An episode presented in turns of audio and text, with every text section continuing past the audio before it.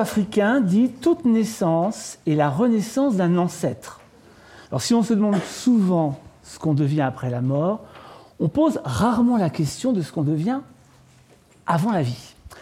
L'arrivée d'une grossesse est-elle juste le fruit d'une relation fructueuse? Et si les enfants savaient mieux que leurs parents d'où ils venaient? De la relation intra-utérine à la première rencontre physique, si l'état de la naissance était avant tout un acte sacré, la journaliste Réjeanne Hérault s'est penchée sur le sujet. Après dix années à s'impliquer dans les questions du vivre ensemble et de la citoyenneté, qui lui ont valu d'ailleurs une récompense à l'ONU, le fait de devenir maman l'a ouverte vers des questions de conscience, de spiritualité. Elle collabore depuis dix ans avec le magazine Inexploré et à l'INRES, l'Institut de recherche sur les expériences extraordinaires. Elle vient de signer son tout nouveau livre qui s'appelle justement La vie avant la vie. Ça dit ce que ça veut dire. Je vous demande d'accueillir très très chaleureusement Réjeanne Hérault.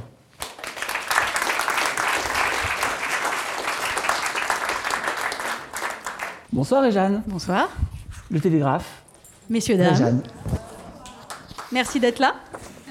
Alors Réjeanne, vous écrivez à propos de votre grossesse, vous écrivez J'ai pris conscience que tout, de la mise en route du bébé au début de la parentalité en passant par la grossesse et l'accouchement, dépend de notre disponibilité à la vie. C'est quoi la disponibilité à la vie? Euh... Et toc eh ben, Je vais commencer par l'inverse, parce que je fonctionne beaucoup comme ça. Euh, je comprends les choses en, vivant l'inverse. Et euh, dans mon histoire de maternité, enfin de maman, j'ai d'abord commencé à ne pas être disponible à la vie. Euh, puisque l'histoire, c'est que à l'âge de 30 ans, quand je suis rentrée d'un an autour du monde, que j'avais à peu près tout dans le système social pour me dire ça y est, c'est le moment d'avoir un enfant. mon mari et moi, on s'est donc mis à l'œuvre pour avoir une relation fructueuse, comme vous dites. Et il ne s'est rien passé. Elle n'a pas été. Ça a duré quelques semaines, ça a duré quelques mois, ça a duré quelques années, et toujours rien. Et j'ai senti en moi euh, le sujet devenir très tabou, avec quand même la conscience que pour moi, ça ne passerait pas par une procréation médicalement assistée. Et je dis bien pour moi, parce que chaque parcours est différent. Et, euh, et, la situation était comme ça. On avait fini par, euh, par ne plus en parler. Euh, donc après de 7-8 ans d'infécondité. Et euh, à l'époque, je travaillais beaucoup comme reporter en Inde. Et on s'est retrouvés euh, avec mon mari au Kerala. Moi, j'avais des reportages à faire, mais on s'est dit, on va prendre un, mois de vacances. On va aller vadrouiller. Et une, une, amie de mon mari était en cure dans une clinique ayurvédique. Et on s'est dit, tiens, pour commencer le voyage, on va aller rencontrer cette amie. Et pour nous, l'ayurveda, c'était des massages au soleil pour occidentaux fatigués. Mais on a rencontré cet homme, le médecin. On nous a demandé ce qu'on faisait là. Et mon mari lui a parlé de cette histoire d'infécondité. Ça m'a mis très en colère, parce que c'était très intime et très tabou pour moi. Et malgré tout, on a fait quelques soins. On y a passé trois jours. Je suis partie en reportage. J'ai décidé de revenir dix jours auprès de cet homme. Euh, et en rentrant, quelque chose avait changé. Euh, non seulement il avait replanté la graine de la maternité en moi, donc je suis allée rencontrer des médecins pour en avoir le cœur net. Et j'ai fait une batterie de tests et au bout de quelques semaines, il m'a été dit que si je voulais un enfant, euh, il fallait que j'adopte. Parce que tout processus médicaux euh, de FIV et compagnie ne fonctionnerait pas. Et c'était pas une bonne nouvelle, mais au moins c'était clair. Et je sentais bien aussi que l'Ayurveda avait remis en, en route chez moi une envie d'être plus près de mes désirs. J'étais rédactrice en chef d'un magazine. J'ai dit, écoute, moi j'ai besoin de faire du terrain, donc je suis là trois mois pour le magazine et le quatrième, je refais du grand reportage, euh, je me lance dans le documentaire. J'ai besoin de me ressentir en contact avec ce qui m'anime profondément. Et euh, quelques mois plus tard, j'étais enceinte naturellement. Et ça a été le début d'une grande interrogation. Et j'ai vu à quel point dans ma manière de fonctionner, j'étais fermée à la vie. J'étais dans la volonté. Jusque-là, ça avait très bien fonctionné. J'avais voulu mon métier, j'avais voulu ce type, j'avais voulu ce compagnon, je l'avais eu. J'avais voulu ce métier, je l'avais eu. Euh, tu le dis, à l'époque, je travaillais pour l'ONU, donc euh, c'était quelque chose de... Et c'était ma vie, je l'avais construite. Mes amis disaient que j'étais le symbole même de la liberté. Mais j'ai fini par comprendre, a posteriori, que j'étais dans la volonté, mais pas du tout dans l'accueil. Et que pour moi, la disponibilité à la vie, c'est ça. C'est qu'à un moment, c'est ce mouvement-là qu'il faut faire, c'est pas celui-là. Et que l'arrivée de mon fils est vraiment, vraiment beaucoup, beaucoup venu bousculer, c'est quoi ta posture dans la vie? C'est quoi ta capacité à, à faire face à l'inconnu? Le médecin indien, assez vite dans notre relation, m'a dit Mais si tu veux un enfant, fais-lui une place. Je l'ai regardé, je lui ai dit Mais de quoi tu te mêles? Mais il avait tout à fait raison. C'est-à-dire que quelle place, avant même qu'il arrive, je faisais à cet enfant dans ma vie? Est-ce que je prenais soin de moi? Est-ce que je l'imaginais? Est-ce que je me sentais éducatrice? Non, c'était le bon moment. Mais le bon moment, ça suffit pas. Donc, c'est ça que j'appelle la disponibilité à la vie. C'est-à-dire, à un moment, la vie, on peut la désirer, mais on ne peut pas la vouloir. Il faut peut-être se mettre davantage dans une situation d'accueil de la vie. Je fais tout pour, et un peu plus tard dans ce, parcours-là, euh, quelques mois après la rencontre avec ce médecin indien-là, au Ladakh, au nord de l'Inde, j'ai rencontré un médecin tibétain. Et pareil, il m'a refait des tests, il m'a pris mon pouls, il a confirmé une certaine chose que, m'avait dit le médecin indien, avec des mots très parlants pour moi. Il m'avait dit, mais dans ton corps, il fait froid. Prends davantage soin de toi, fais-toi masser à l'huile chaude, mange chaud. Et c'est vrai que ce dans ton corps fait froid était plus parlant pour moi que votre taux de machin truc est de 0,02. C'était une médecine qui parlait davantage au sens, davantage d'accompagnement que de suivi médical. Et ça m'avait, tout ça avait créé ce mouvement d'ouverture, en fait, de, reprise de conscience qu'on est encore, qu'on est une matière, qu'on est une énergie, et qu'il faut en prendre soin peut-être pour attirer à soi une autre énergie. Et, euh, donc c'est ce parcours-là, et que en étant plus en ouverture, plus en acceptation, en me disant bon, je fais ce que je peux pour appeler cet enfant, mais s'il vient pas, c'est pas de mon ressort en fait. C'est ça que j'appelle la disponibilité à la vie. Et ça s'est joué pour moi à la conception, mais je pense que ça se joue aussi à la grossesse, ça se joue à l'accouchement. Et c'est le terme de mon tour livre, ça se joue aussi dans l'accueil de l'enfant. Moi, je m'étais dit, une fois qu'il sera là, allez dans le sac à dos et on, on continue à vivre comme avant. Sauf que j'ai pris ce que c'est d'être vraiment maman et d'avoir un bébé dont on sait rien dans les bras et qui vient vous frustrer sur votre calendrier que vous vous étiez dit que je vais reprendre ma vie de reporter dans trois mois. Et puis il y a les copines qui m'attendent pour un pot à l'apéro. Mais j'en fais quoi du machin? Été frustrée et j'ai pris le mur. Et encore une fois j'étais pas disponible à la vie parce que la vie c'était cet enfant qui me regardait et qui c'était mon choix aussi ça pouvait l'être en tous les cas, d'avoir la liberté de dire je consacre ce temps-là à mon enfant. Est-ce que finalement cette liberté, cette disponibilité à la vie, c'est pas aussi une manière de se dire j'accepte de ne plus contrôler? Si, c'est tout à fait ça. Et, et, pour rejoindre le thème de celui-là, c'est d'accepter qu'il y a plus vaste, de remettre l'arrivée d'un enfant dans une perspective plus vaste, c'est-à-dire, c'est pas, comme le dit très joliment euh, euh, Laurent Gounel dans la préface de mon premier livre, un bébé enfant, c'est que on arrive à des moments de nos vies où on a le boulot, on a la voiture, on a le compagnon, on a la maison à la mer, et que tiens, maintenant, on va, on l'enfant. Mais si c'était ça, ça se saurait. C'est-à-dire que oui, peut-être qu'un enfant, c'est une ouverture, c'est dire l'appel d'une petite âme, dire ok, moi là, dans mon cœur, dans notre couple, dans notre vie, on est prêt. Maintenant, tu viens ou pas, c'est, c'est, ça me regarde pas. En tout cas, c'est peut-être karmique, c'est toi et moi, c'est toi et nous. Et puis, euh, encore une fois, l'Ayurveda dit ça. Euh, mets de la beauté, mets de l'énergie, elle attirera une énergie à toi ou pas. Si c'est ou pas, take it easy. C'est ton karma et c'est le sien. Alors, ce livre, il est passionnant en globalité, on va, on va vraiment essayer de comprendre pourquoi, mais il est particulièrement passionnant quand on va avoir un enfant, par exemple, quand on prévoit justement dans la liste d'avoir programmé à un moment donné d'avoir un enfant. Ça, je pense qu'il faut absolument le lire avant parce que pour l'arrivée de l'enfant, c'est juste fondamental de savoir certaines choses qu'on ne se pose pas, en tout cas dans, les questions qu'on peut se poser. C'est vrai qu'il est aussi intéressant quand on attend un enfant, mm. quand il est déjà là, et il est intéressant quand on a eu un enfant, parce qu'on va en parler, il se passe plein de choses. Votre livre démarre sur l'histoire d'un papa qui vient vous voir, parce que son fils, je ne dis pas de bêtises, lui a raconté une vie à lui au Tibet.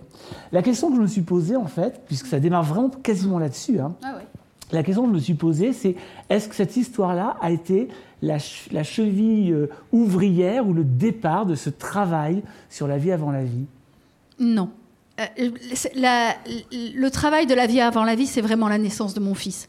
C'est-à-dire que pour moi, ça a été un, changement de paradigme total sur moi en tant que maman, mais sur moi en tant qu'être. C'est-à-dire que jusque-là, le monde des énergies, euh, la spiritualité, c'était pas des concepts que je maniais au quotidien. Et le fait de dire la médecine me donne un verdict et la vie m'envoie totalement l'inverse, mais qu'est-ce qui s'est passé? Qu'est-ce que la médecine n'a pas compris de ce que c'est qu'un être? Que ces traditions-là maîtrisent peut-être pas, mais prennent en compte Donc vraiment, c'est mon fils qui m'a fait faire le chemin. Euh, c'est drôle parce que, quand j'ai rencontré les gens de l'INRES, j'étais enceinte jusqu'aux yeux. Et, euh, et c'est presque mon fils qui m'a aussi mis en contact avec eux. Donc je lui dois beaucoup sur ce chemin-là. Non, l'histoire de ce petit garçon, elle est un peu plus tard. Euh, à un moment, et ça c'est drôle, c'est à un moment où je me dis, là dans ma vie de journaliste, j'ai envie de faire une pause et il est temps que j'écrive un livre. C'était pas celui-là, c'était celui d'avant. Et, euh, et, je cherchais un sujet, je savais que j'allais faire une pause. Et euh, je vais à une soirée où autour d'Ama, Ama qui est quelqu'un qui m'intéressait pas du tout avant de devenir maman. Je me suis dit, maman câlin, ouais, ça va aller là.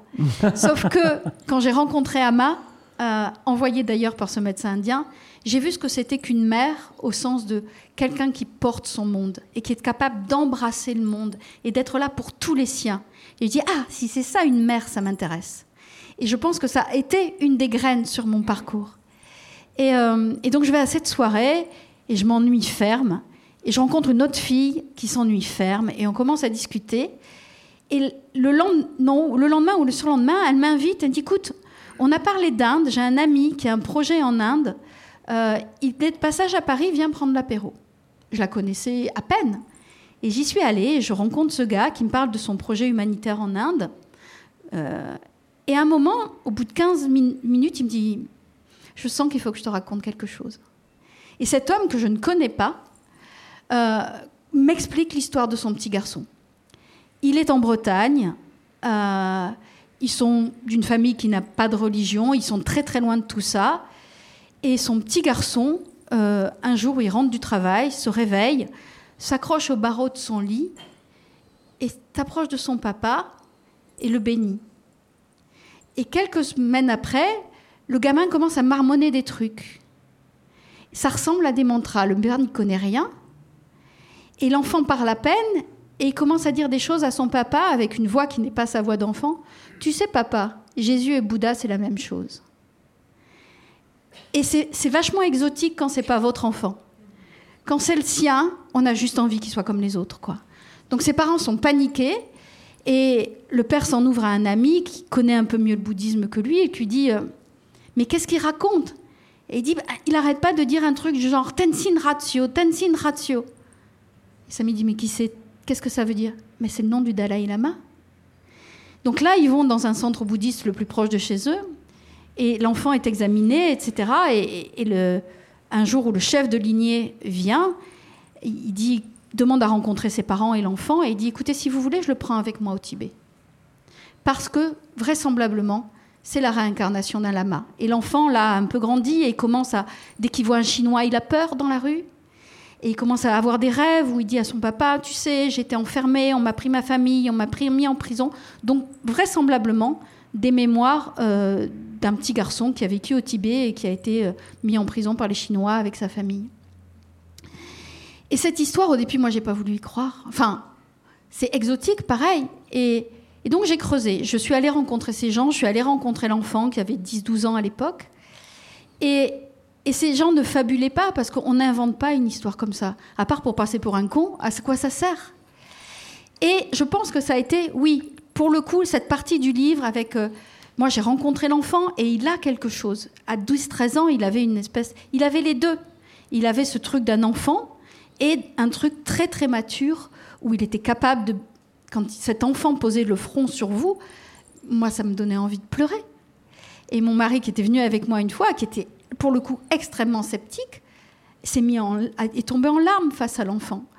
Donc il y avait vraiment quelque chose. Et du coup, là, pour le coup, la reporter moi est allée creuser, et c'est là que je suis tombée sur les recherches de Ian Stevenson à l'université du Virginie, où cette, cette, assemblée de docteurs en psychologie qui, depuis 25-30 ans, récolte des cas d'enfants qui témoignent de vie antérieure.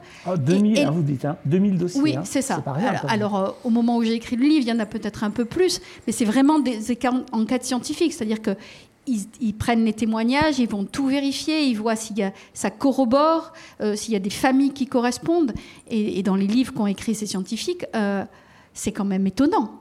Étonnant. Donc d'où vient cette mémoire?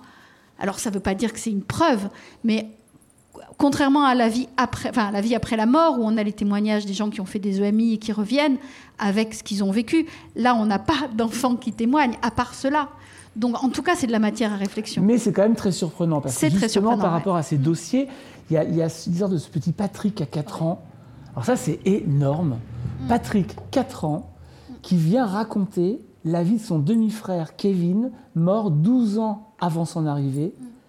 Mm alors, je vous laisser en parler parce que c'est quand même aussi une histoire assez étonnante, mais ça va juste très très loin puisqu'il y a même des stigmates. Des stigmates physiques. Et d'après les chercheurs, les stigmates physiques sont, sont, souvent un indice, en fait. Il y a d'autres histoires et euh, certains chercheurs le posent comme pour eux un indice. Oui, donc petit Patrick, donc il est aux États-Unis, il a 4 ans, il a eu un demi-frère euh, dont il avait très peu entendu parler et qui bah, était mort. 4 ans. oui, et puis ils sont morts 12 ans avant son naissance, donc euh, la même maman mais pas le même papa. Euh, et, et, oui, alors je me souviens pas exactement, mais à un moment il va voir sa maman et il commence à lui parler d'un chien. Ils n'avaient pas de chien, mais si le chien qu'on avait dans l'autre maison, la maison qui avait les murs chocolat. Et donc, il commence à lui donner des détails, mais qui étaient des détails de la vie de, Kevin d'avant. Euh, et il se trouve que Kevin était mort d'une tumeur et euh, que son frère, et qui lui avait commencé par lui prendre l'œil, puis après il avait eu des opérations. Donc il avait un voile opaque sur voilà, un œil. Voilà, c'est ça, voile opaque sur un œil. Il avait une cicatrice dans le cou qui avait été l'endroit où on lui avait posé le cathéter. Et en fait, Patrick avait aussi un truc à l'œil et une, une marque dans le cou qui correspondait exactement à l'endroit où on avait posé le cathéter à son frère.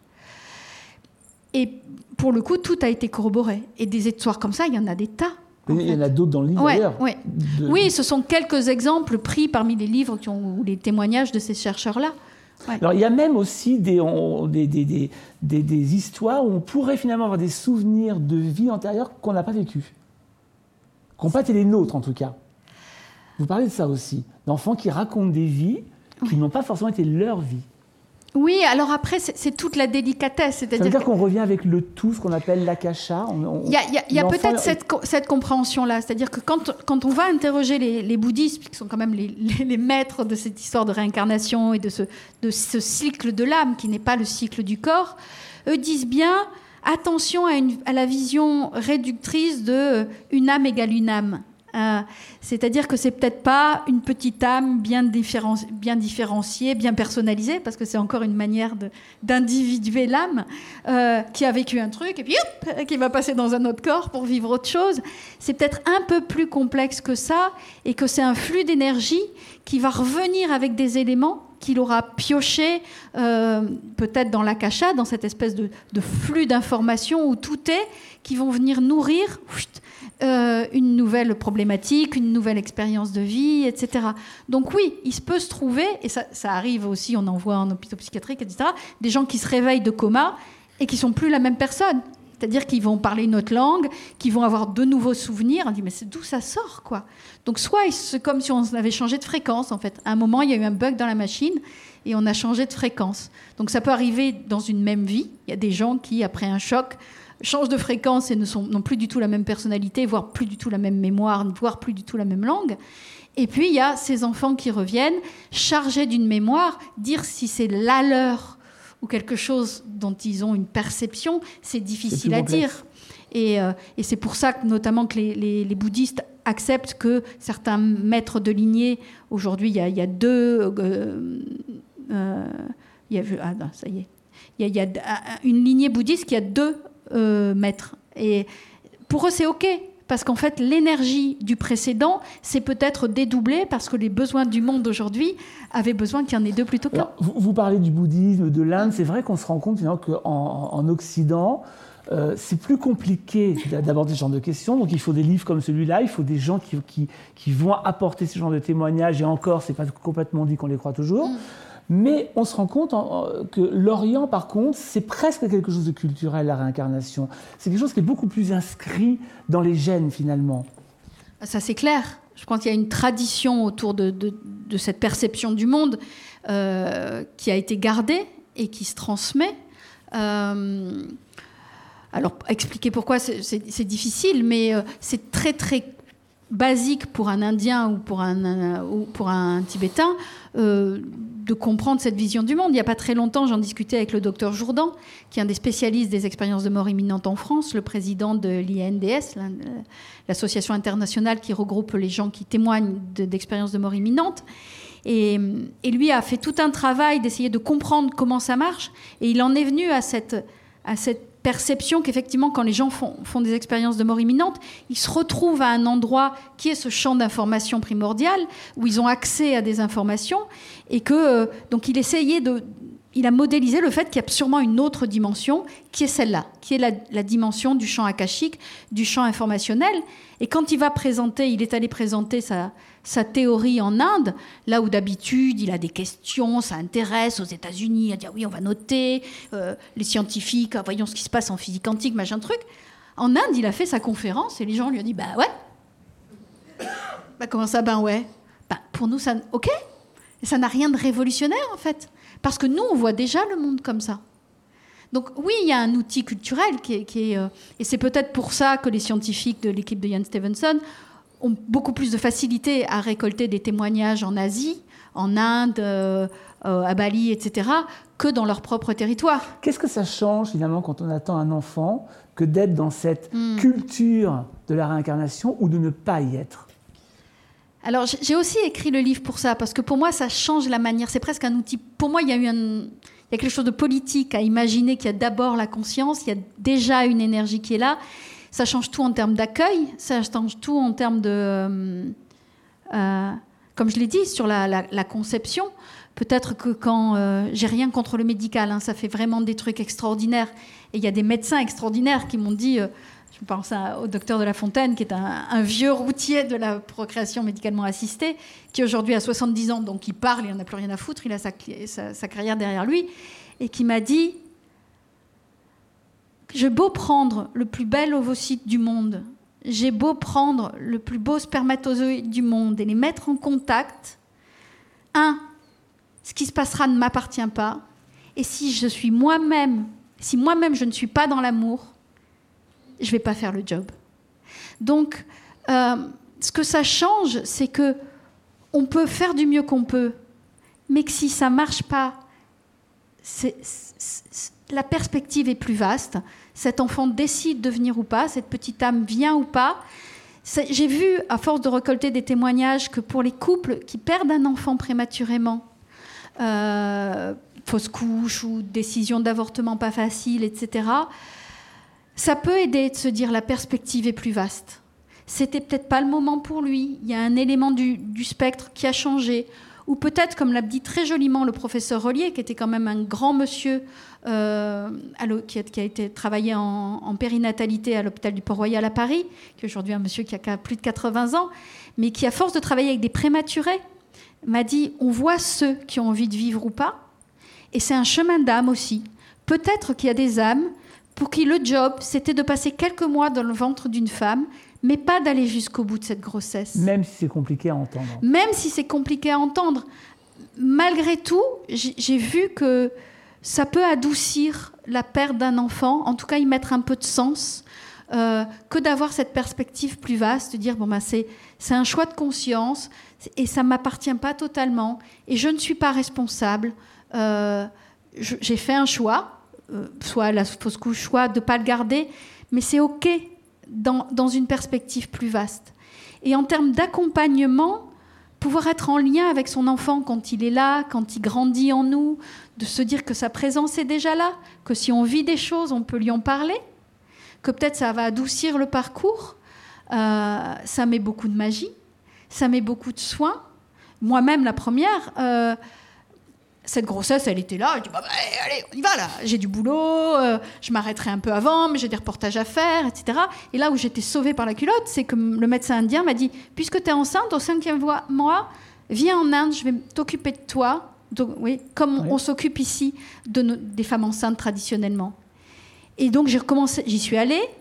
Je suis arrivée, j'étais au cinquième mois, ça se voyait pas. Parce que je voulais pas que ça se voit. Parce que euh, moi je continue ma vie, quoi. Voilà. Euh, et, c'était drôle d'ailleurs, parce que je suis arrivée, ça ne se voyait pas. Il me dit Ah, c'est un garçon. Je dis bah, Comment tu le sais Il dit Parce que toi, tu le vois pas, mais moi, je le vois. Chez nous, on sait que quand le ventre est un peu plus prononcé à droite, c'est un garçon. Si c'était à gauche, ce serait une fille. Puis ton énergie a, changé. Moi, je te connais, je te vois. Tu as, du sang masculin en toi qui est en train de couler. C'est énorme. Hein c'est énorme. Mm. Et donc, quand il a commencé à, à me masser, à prendre soin de moi, à veiller à mon alimentation, mon ventre s'est développé. Et cette grossesse s'est incarnée en moi vraiment. C'est-à-dire que c'était plus un truc virtuel d'un machin qui poussait, mais j'avais aussi autre chose à faire. Et c'était le rendez-vous chez la maternité tous les mois. Ah ouais, c'est vrai. Voilà. Là, j'accueillais un enfant, quoi. C'est donc la pleine conscience, là. C'est de la pleine conscience, c'est... Oui, et c'est vraiment du dialogue d'âme à âme. Et, et, et le médecin l'a très bien posé. Il me dit, chez vous, vous êtes suivi, vous n'êtes pas accompagné. Donc, moi, en tant que maman, j'avais le droit d'être accompagnée, de me poser dans ma grossesse et de, et de pouvoir être en lien avec le subtil de mon fils, écouter mes rêves, écouter ses mouvements, le chanter pour lui, voir comment il réagissait. Et lui, en tant que petite âme, il pouvait aussi se sentir peut-être mieux accueilli. Euh, et on sait aujourd'hui, là c'est une partie du livre aussi, que ce qui passe intra-utéro a un impact sur l'enfant. Alors, il ne faut pas se formaliser, ne se culpabiliser, d'être pas être bien, euh, de ne pas aimer ça, être enceinte, etc. Mais on peut déjà le poser à son enfant, dire oh là, en ce moment, je suis fatiguée, mais ça n'a rien à voir avec toi. Je vis un truc pas cool, mais ça n'a rien à voir avec toi. Donc ce dialogue-là, il est bon pour tout le monde. Oui, et puis vous le précisez, c'est vrai qu'on a tendance à s'occuper euh, des couches, euh, de tout, tout, tout l'entourage, et finalement, vous, êtes en train de nous dire que le plus important, après les, avant les couches, avant tout ça, c'est le dialogue, c'est parler à son bébé, donc intra-utéro, et puis une fois qu'il est là, aussi. Oui, je crois que, en tout cas, moi, en 10 ans de recherche sur la spiritualité, les trucs comme ça, euh, L'enfant comprend tout l'enfant comprend tout et puis on est fait de communion en fait, on est fait de lien, on n'est rien tout seul. Et que euh, cette conscience qui, est la matière du monde, on la partage. Donc euh, devenir parent, c'est accueillir une âme, donc c'est se mettre en communion avec cette matière, d'autant plus qu'on l'a fait pousser en nous, hein. cette énergie, cette matière euh, subtile. Dans le fait de la naissance, elle, elle s'incarne petit à petit davantage. Donc on donne naissance, on crée la vie. Euh, donc, de ça paraît aberrant de ne pas se mettre en lien. En fait, aujourd'hui, je le vois. Comment gérer cette dualité? Elle n'est pas là. L'enfant, c'est nous, en fait. Donc, si on ne se met pas en lien avec lui, on ne se met pas en lien avec nous. Euh, et donc, pour moi, l'important, oui, au final du final, c'est notre capacité à, se mettre en lien, à prendre soin. Vous faites une aparté à un moment donné qui est assez, assez amusante sur le, fait, et c'est vrai, sur le fait que notre organisme se renouvelle en permanence. Mm. Est-ce que finalement le fait que nos cellules se renouvellent, notre organisme se renouvelle en permanence, c'est une preuve que rien ne meurt?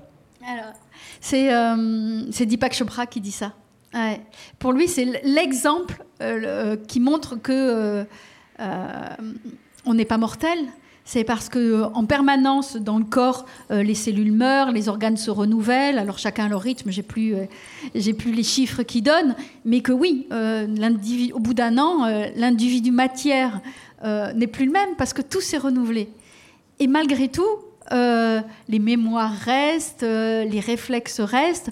Donc lui dit, ben, tout ça, toutes ces informations qui font de nous un individu, ne sont absolument pas liées au corps puisque c'est pas inscrit dans les cellules, puisque les cellules changent.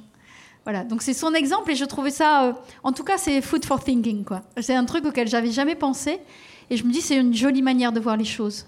Peut-être que c'est pas pas au même endroit, quoi.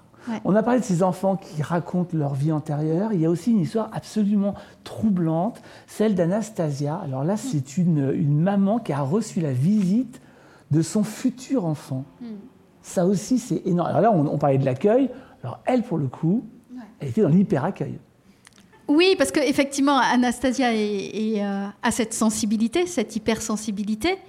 Et euh, bah, leur histoire, c'est que euh, un jour, assez peu de temps après la rencontre avec son compagnon, mais avec qui elle avait une relation très fusionnelle très vite, ils rentrent chez eux un soir et, et tous les deux ont le sentiment qu'il y a une présence dans la maison. Au début, ça les inquiète un peu. Euh, Est-ce qu'il y a un cambrioleur sous le canapé? Mais non, ce n'était pas de cet ordre-là.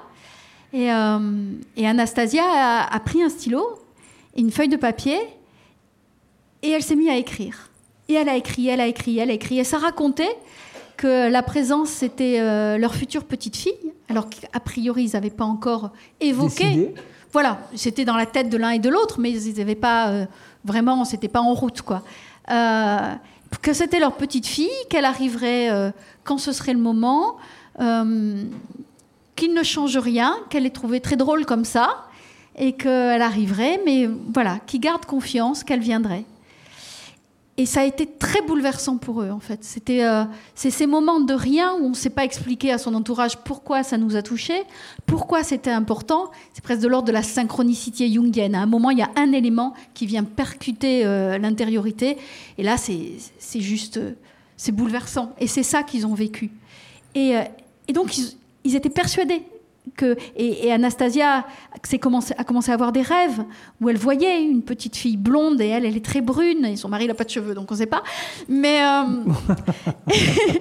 et, puis, et puis cette petite fille s'est invitée et elle ressemblait à la petite fille. Et euh, dans les rêves qu'avait Anastasia, elle voit une petite fille très masculine et qui jouait avec des camions, etc. Et leur petite fille c'est ce qui s'est passé.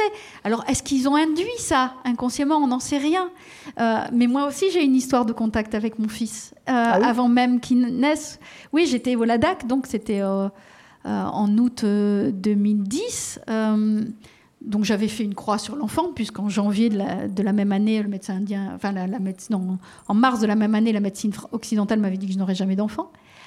Et, et on, était, on était au LADAC et, et il y a une énorme catastrophe naturelle. C'est une région où il ne pleut jamais en été. Et là, il y a eu un énorme orage et une partie, il y a eu un énorme glissement de terrain et une partie du village s'est effondrée. Euh, et c'est pas simple. Enfin, c'est des moments. Euh, il y a eu plusieurs facteurs pour ça. Mais et donc le lendemain, on se réveille, euh, le village a été détruit en partie, les gens sont bouleversés, les gens fouillent les décombres. Enfin, c'est vraiment quelque chose à vivre, quoi. Et et le soir même, il y a un nouvel appel à orage. Donc tout le monde est paniqué et les gens nous disent il faut fuir, il faut pas fuir. Et je suis là avec mon mari, on me dit qu'est-ce qu'on fait? Fuir où? Sur une montagne, dans un temple, on n'a pas de voiture. Euh, et on s'est dit tant pis, on va rentrer dans la, maison, on dormait chez l'habitant, on va rentrer dans cette maison-là. Et, puis on verra bien. Donc on avait une grande chambre chez l'habitant avec deux petits lits chacun du côté de la pièce. Et on se met tous les deux dans un des petits lits, on se serre, et puis on se dit, ben, on verra bien, quoi. Euh, merci d'être là, merci d'avoir été là. Si jamais on doit prendre le toit sur la tête, on aura quand même eu euh, des chouettes moments de vie. Et, euh, au moment où, gros de l'orage, on voit un tout petit chat ah qui, qui, se faufile par la porte de, de notre chambre. On n'avait jamais vu ce chat dans cette maison alors qu'on vivait là depuis plusieurs jours. Et ce chat rentre et directement traverse la pièce et fonce sur nous saute sur le lit et se met entre nous deux. Et alors que je peux mourir d'une minute à l'autre, je sens mon cœur exploser, ma poitrine s'ouvrir et une joie immense m'envahir. Et je regarde ce chat et je sais, je suis prête en fait. Que c'est le message. Que c'est, je, le prends comme ça, vraiment, on me dit, je suis prête à accueillir un enfant et ce chat vient de me le dire. Et trois mois plus tard, j'apprends que je suis enceinte. Et dans les, savoirs ésotériques tels que les poses des gens comme Anne Vaudan, etc., on dit qu'il y a une connexion d'âme à âme entre les parents et le futur enfant trois mois avant sa conception. Et pour moi, c'est un moment bouleversant. Et cette histoire, mon fils la connaît. Et le petit chat est venu me dire J'arrive, quoi. Si tout le monde, si vous êtes convaincu que l'enfant choisit son incarnation et ses parents, c'est une question stupide Oh non, il n'y a pas de questions stupides. il peut y avoir des réponses stupides. Donc là, c'est dans. Non, non. Alors, je suis convaincue de rien parce que j'en sais rien. Euh, moi, je suis une exploratrice. Euh, j'aime aller voir, j'aime rencontrer, j'aime les témoignages. Euh, en tout cas, je trouve chouette de se poser la question. Je trouve chouette de me dire que c'est le cas.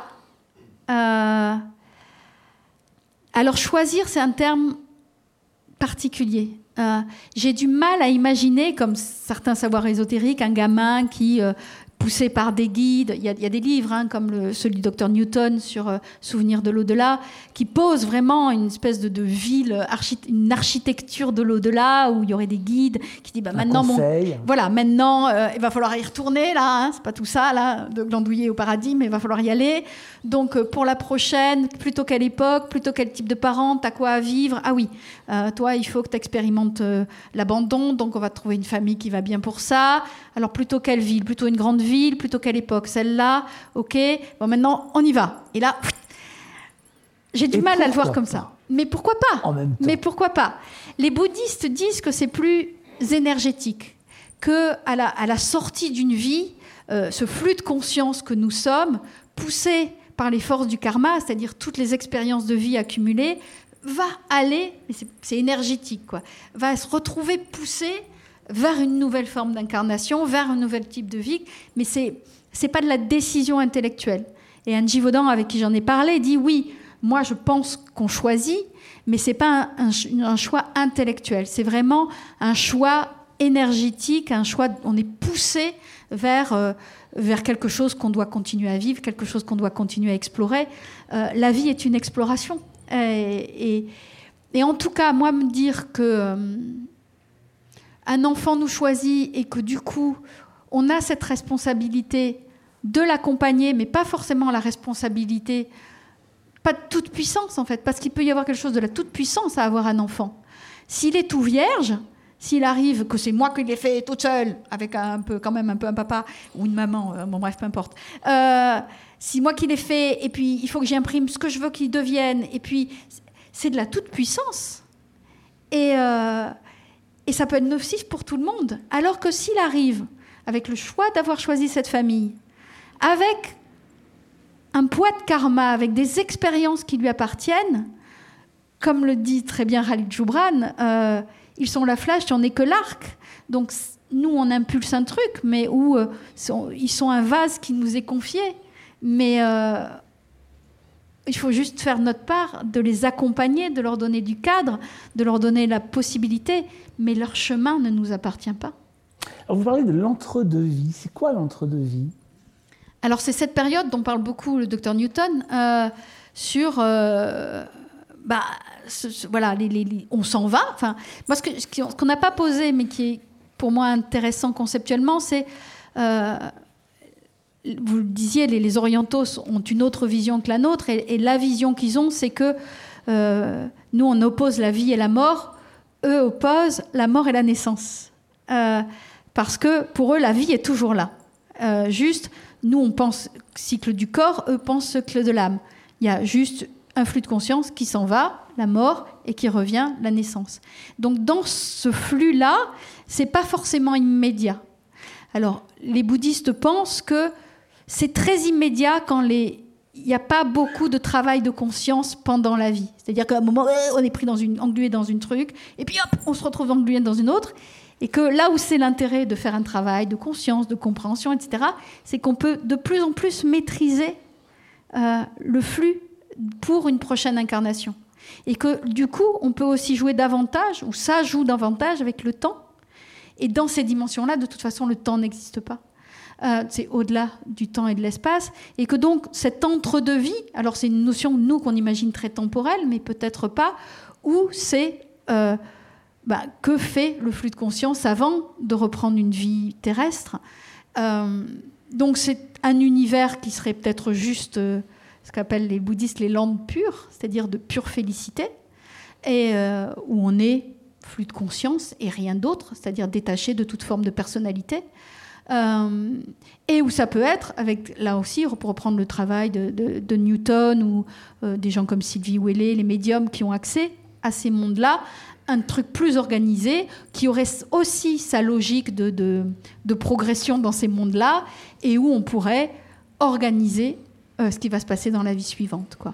Donc l'entre-deux-vie, c'est ça, c'est cette notion-là, que entre une incarnation terrestre et une autre, ou une matérialisation et une autre, il y aurait un temps de latence. Et que là, ici, passerait peut-être des choses. Comment est-ce qu'on on pourrait expliquer, alors c'est une question extrêmement compliquée, qui n'a pas de réponse à mon avis, mais comment est-ce qu'on pourrait expliquer que si on a effectivement des vies passées, comme c'est le cas des enfants dont vous parlez dans ce livre qui les racontent concrètement, si on arrive avec une espèce de, de, de ce que vous en parlez aussi, avec, avec, une matière, avec euh, des souvenirs, avec quelque chose qui nous habite déjà, comment est-ce qu'on peut expliquer que finalement la naissance soit un état de presque de virginité, on va devoir tout réapprendre. Et on est si finalement exposé à la fragilité. De plus en plus, euh, la réponse toute bête, c'est que c'est le jeu de la vie. Euh, il y, a tout un savoir autour de, en Inde, euh, autour de l'Advaita Vedanta, qui dit qu'en fait, tout est conscience, et que pour que la conscience ait conscience d'elle-même, elle a inventé la vie. Et que donc, pour ce savoir, conscience joue à être une Réjeanne, une Annick, un Florian, un Thierry, etc. Et que donc le jeu de la vie, c'est d'oublier et de recommencer et de se sentir réapprendre, refaire des erreurs, trébucher, souffrir, aimer, rire et que c'est comme ça que la conscience jouit du fait d'être en vie en fait et d'être elle-même. Euh, mais nous, on fait pareil, en fait. On se crée des expériences pour se sentir vivre.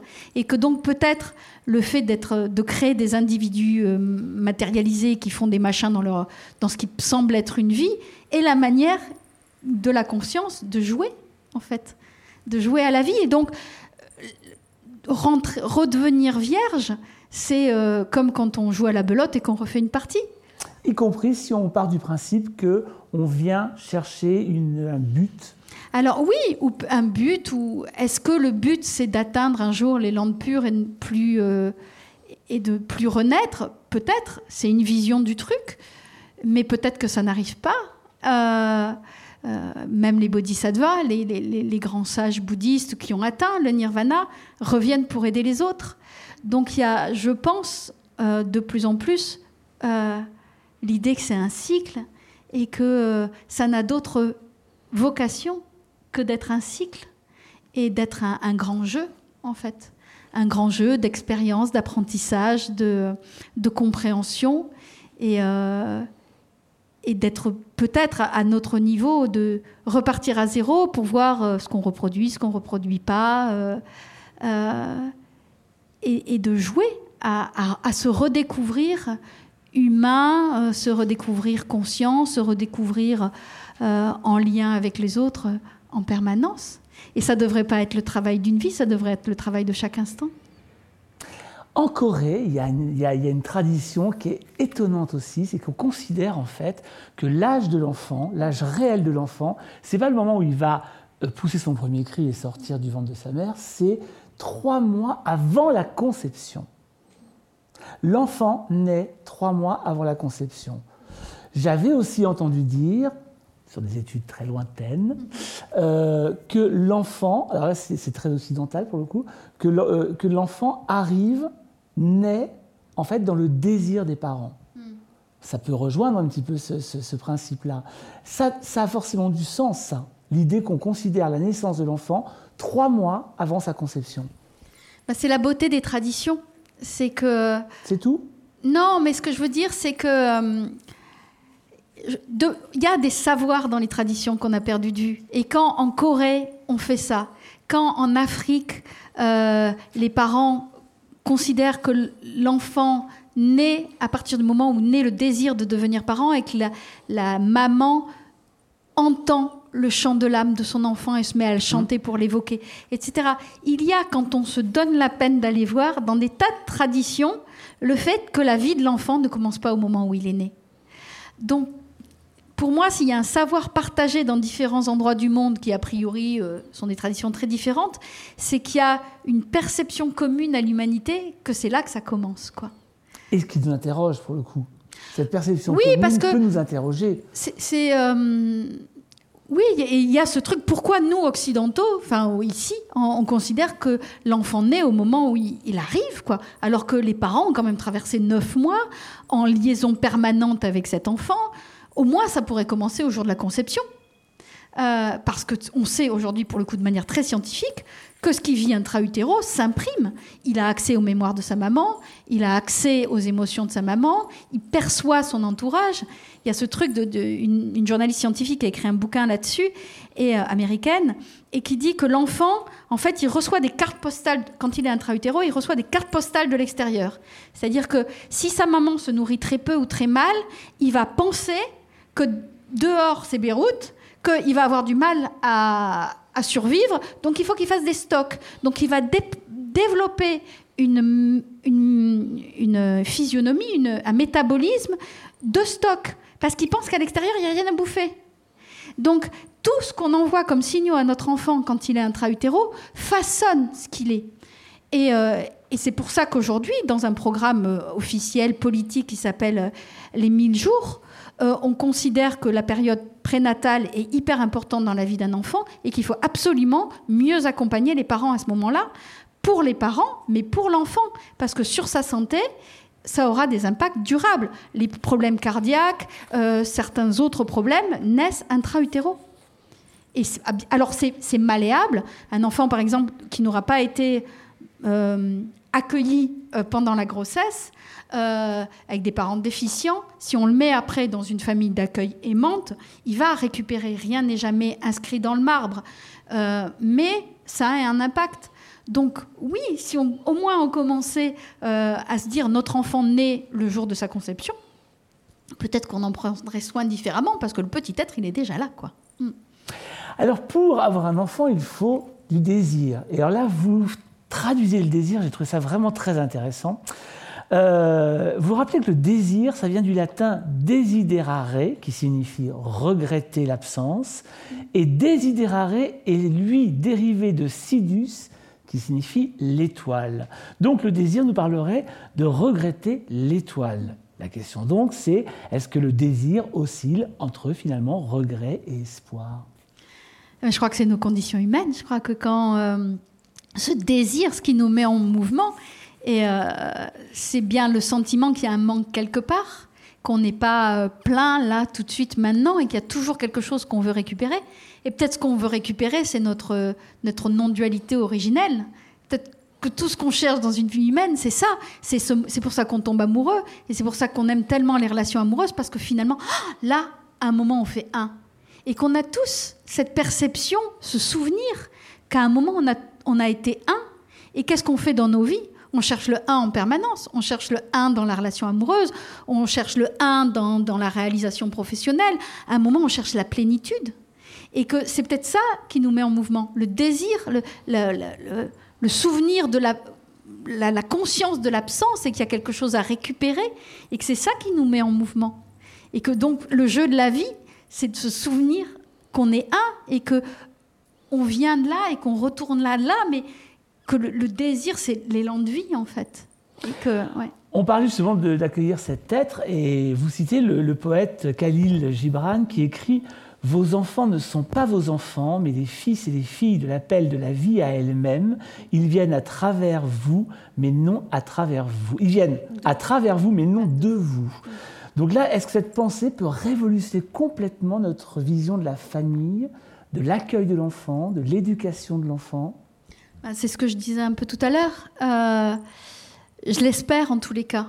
Euh, en tout cas, depuis depuis dix ans que, que, je travaille sur ce thème, euh, je vois les structures changer. toute la, la, prise de conscience de l'importance de l'accompagnement périnatal. Quand mon fils est né, c'était vraiment très compliqué. La première fois que j'ai dit à un éditeur, il y a quelques années, que je voulais écrire un bouquin autour du postpartum, donc de la, la période entre les six, semaines à trois ans après l'arrivée d'un enfant, on m'a dit Ah bon? faut surtout pas en parler. Pourquoi? La naissance, ça doit être joyeux. C'est que du bonheur. Donc une fois que l'enfant est là, on parle plus. On parle plus. Vous êtes des parents et puis il se passe rien. Donc il s'est rien passé avant.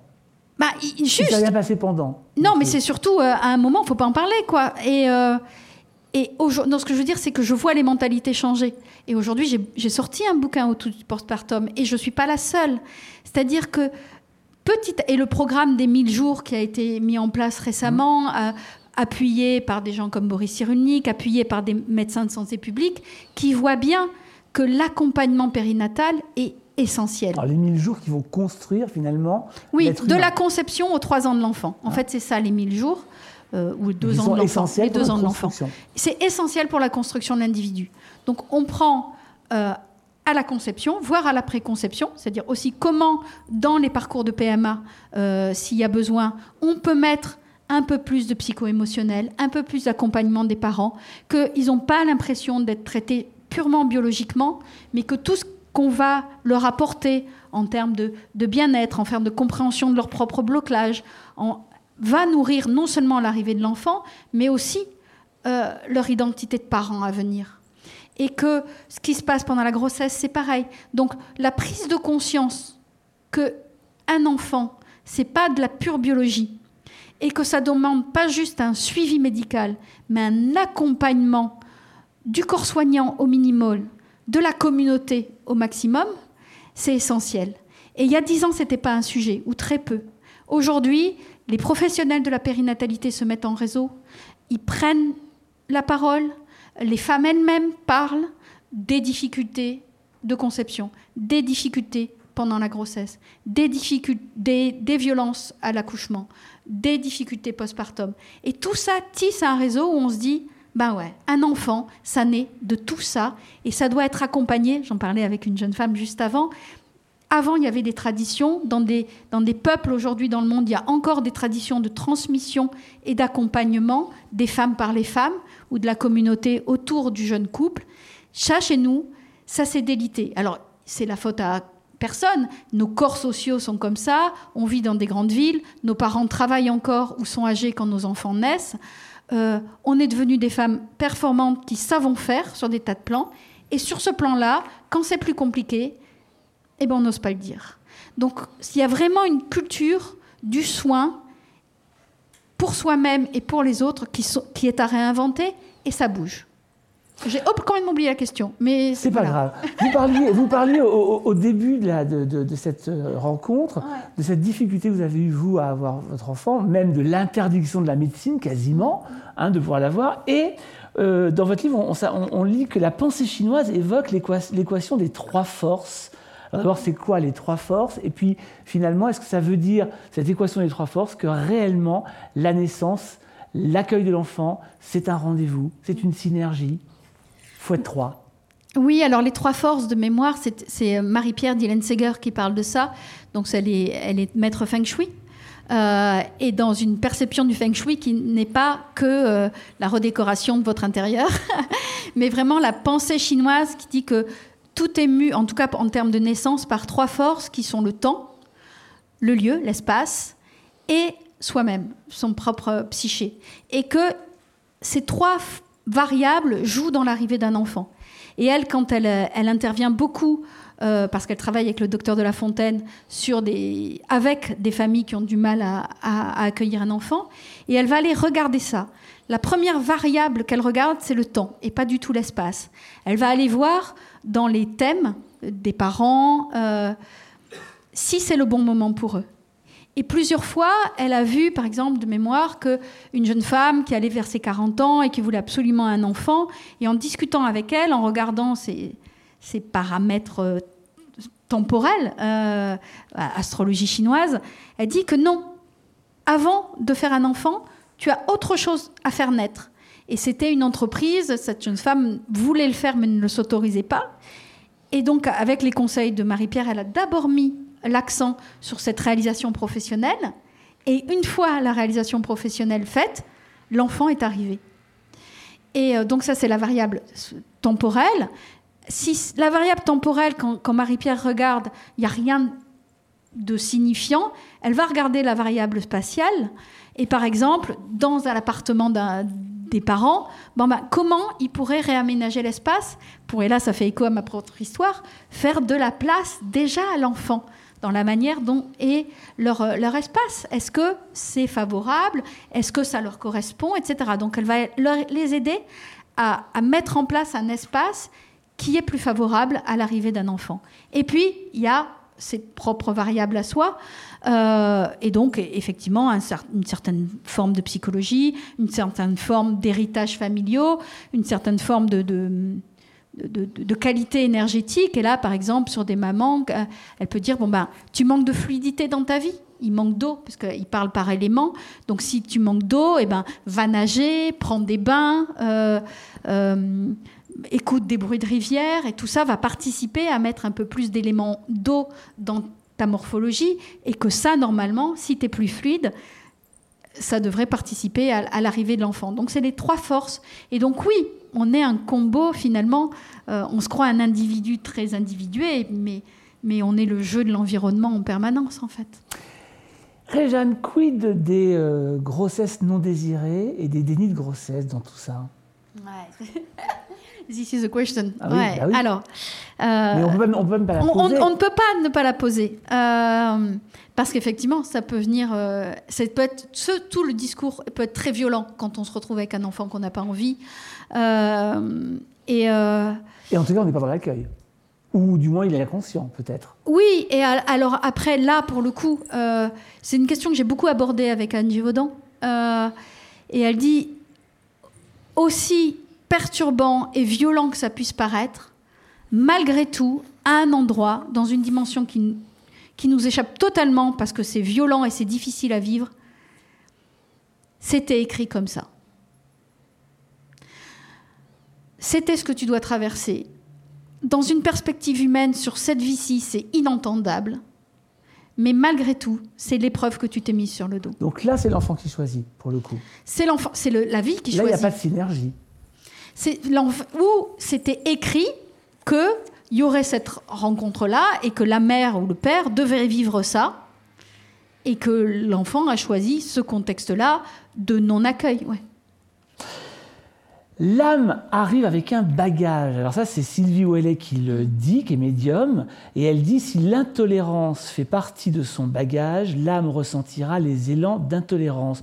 On est toujours chargé de nos expériences euh, antérieures je ne peux pas dire oui ou non, c'est ce que dit Sylvie. Et c'est, Mais qu'est-ce qu'elle dit Elle, bah, elle dit ça, elle, dit que euh, il y a vraiment cette idée dans, ce discours-là que euh, on vient vivre des expériences qu'on a besoin d'approfondir, de, de, vivre, etc.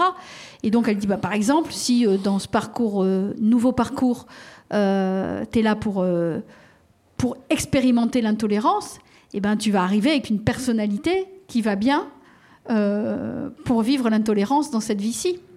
Euh, Donc on est intolérant pour justement ne plus le devenir ou le dépasser? Ou le dépasser. Après, euh, oui, mais c'est un exemple parmi mille autres, bien entendu.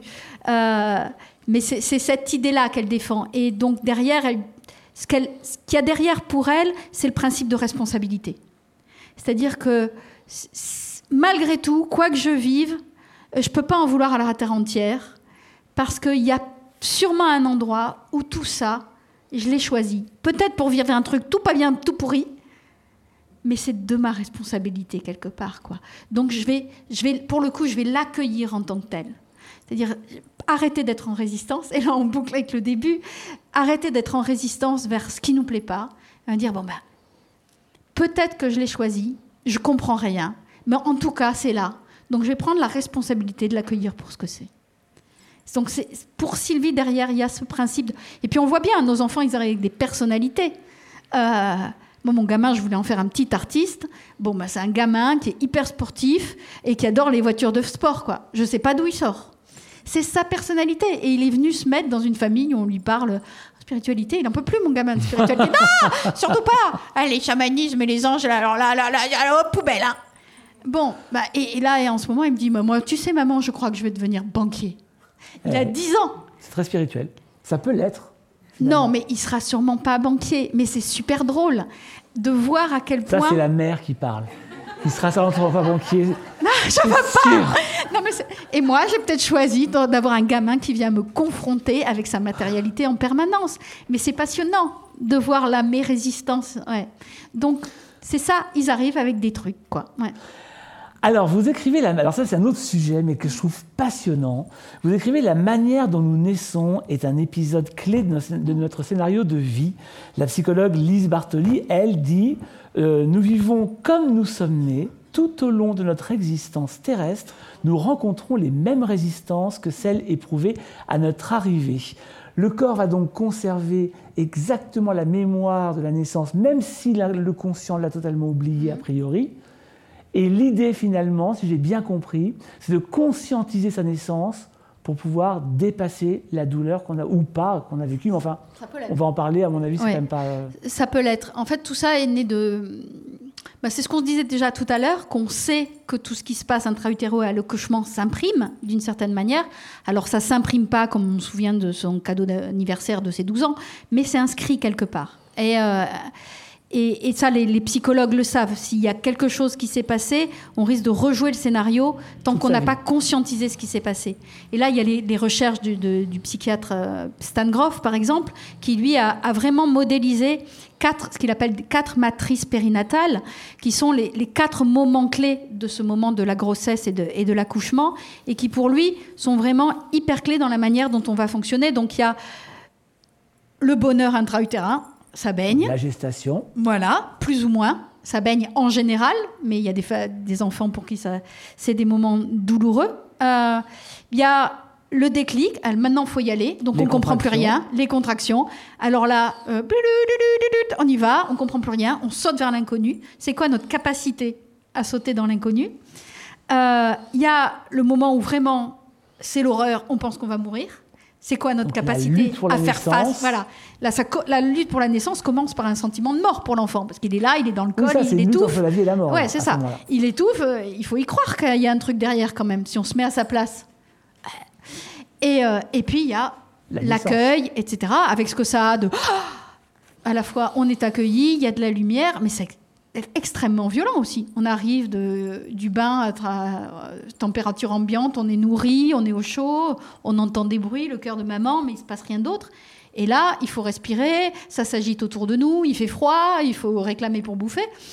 Euh, les, Amérindiens, pour eux, un enfant, ça s'accueille pas dans la joie, ça s'accueille dans le réconfort.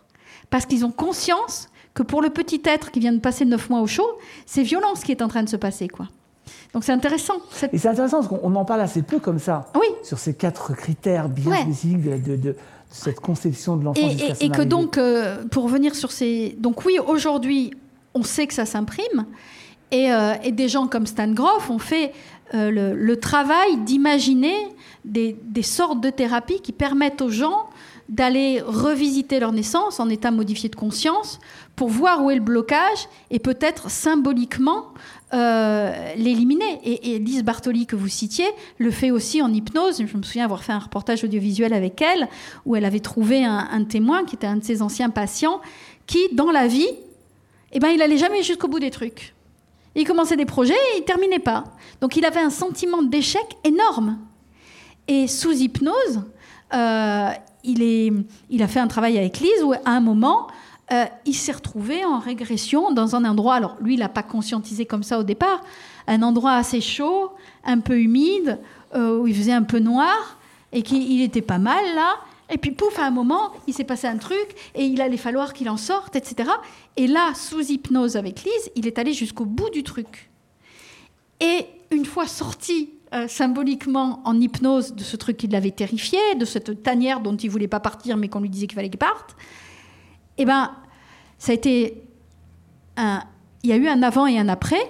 Et après, dans la vie de cet homme, tel qu'il m'en a témoigné, eh ben, il s'est mis à, finaliser ses projets, donc une vie professionnelle plus épanouie, une vie euh, personnelle plus épanouie, parce qu'enfin, il avait retrouvé l'élan.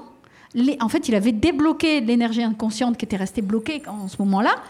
Et il avait retrouvé l'élan d'aller jusqu'au bout des choses. Et pour Lise et pour tout ce courant de pensée-là, c'est vraiment lié aux conditions de la naissance. En tout cas, c'est vraiment un, domaine qui peut nous interroger, tous. De se dire effectivement, quand on lit ça, on se dit, ok, alors moi, dans ma vie, euh, et on peut effectivement imaginer, parce que, bon, vous donnez cet exemple-là, on pourrait penser par exemple à, l'idée d'étouffement, mm. peut-être au moment des contractions, au moment de la sortie, il peut y avoir cette sensation-là, qui peut être une sensation qui va être vécue après tout le reste de sa vie, sans qu'on comprenne pourquoi. Mm. Et c'est vrai que du coup, ça ouvre de véritables portes, je trouve, ce, c'est sûr. Cette étude-là, en tout cas. Ouais, je me souviens d'anecdotes qui doivent être dans le livre que m'avait raconté Lise Bartoli, de, de petites filles qui étaient en colère tout le temps et en fait, comme ça, sous hypnose, et les enfants sont pas besoin de les mettre en état d'hypnose très profond pour qu'ils y aillent. Parfois, c'est juste par le dessin. En fait, euh, son papa avait été très malade euh, pendant la grossesse, quand elle était dans le ventre de sa maman, et la maman avait paniqué. La petite fille, elle, était très en colère de ce qui se passait. Elle était sortie très tôt. Et en fait, en, en reconscientisant le fait que sa colère était liée à, à ce qu'elle avait vécu intra-utéro de la détresse de sa maman, eh ben, la, colère s'est en allée. Donc on peut faire le lien. Après, il est peut-être juste symbolique, mais en tout cas, pouvoir poser en thérapie une explication de cet ordre-là, ça semble efficient. Et moi, ce que j'aime, c'est que ça remet de la magie sur ce qu'est la vie, tout simplement, et que au départ, ce travail, pour moi, il est né aussi, il est né de mon histoire, il est aussi né d'un pied de nez en me disant, on parle beaucoup de la vie après la mort parce que ça nous angoisse, c'est derrière nous, ça c'est devant nous, alors que la naissance, on s'en fout un peu, c'est derrière, quoi. Sauf que si on pouvait mettre un peu de magie et de conscience et de, et, de spiritualité autour de la manière dont on, on s'interroge sur l'avant, ben c'est chouette aussi, quoi. Donc, euh, et je pense que ça fait partie du boulot. Donc oui, pour moi, c'est presque un peu politique de se dire euh, comment, d'où viennent nos enfants et comment on les accueille. Il y a un autre sujet aussi, c'est celui du corps et de l'âme. Et donc vous rappelez que suivant certaines cultures, par exemple, il est évident que l'âme et le corps ne sont pas totalement intégrés en même temps quand l'enfant arrive.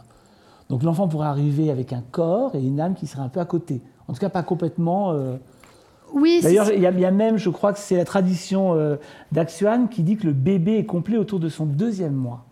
Oui, c'est ça. deux mois. Oui, parce qu'il y, a cette idée que euh, voilà, l'âme au début, en tout cas ce, flux de conscience, euh, au départ, il est encore dans une dimension assez éthérée, et que petit à petit, il va commencer à s'intéresser à ce nouveau contexte qu'on lui propose, et qu'au début, il va faire des incursions. Il va venir voir un peu comment c'est, et que et que petit à petit, plus, bah, il y, a des, y, a aurait des moments, euh, le premier battement cœur, et puis que petit à petit, il va, il va se, se densifier de plus en plus, et que petit à petit, donc les, souvenirs de l'avant, le, le, lien avec l'autre dimension euh, plus éthérée va s'atténuer pour être de plus en plus présent donc commencer à, donner des coups de pied, de commencer à s'inviter dans les rêves des parents, à essayer de, communiquer par des, signaux subtils euh, euh, si les parents sont ouverts à ça, etc. Donc oui, ça revient, cette idée-là que, et c'est ça aussi qui peut être très apaisant quand on perd un enfant prématurément, c'est que peut-être de toute façon, il n'était pas encore très attaché à cette matérialité-là pour l'instant.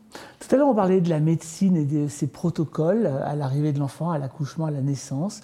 Est-ce que la médecine est prête à mettre du sacré dans la, dans, la naissance Et puis, et puis hmm. qu'est-ce que ça voudrait dire que de mettre du sacré dans l'accouchement?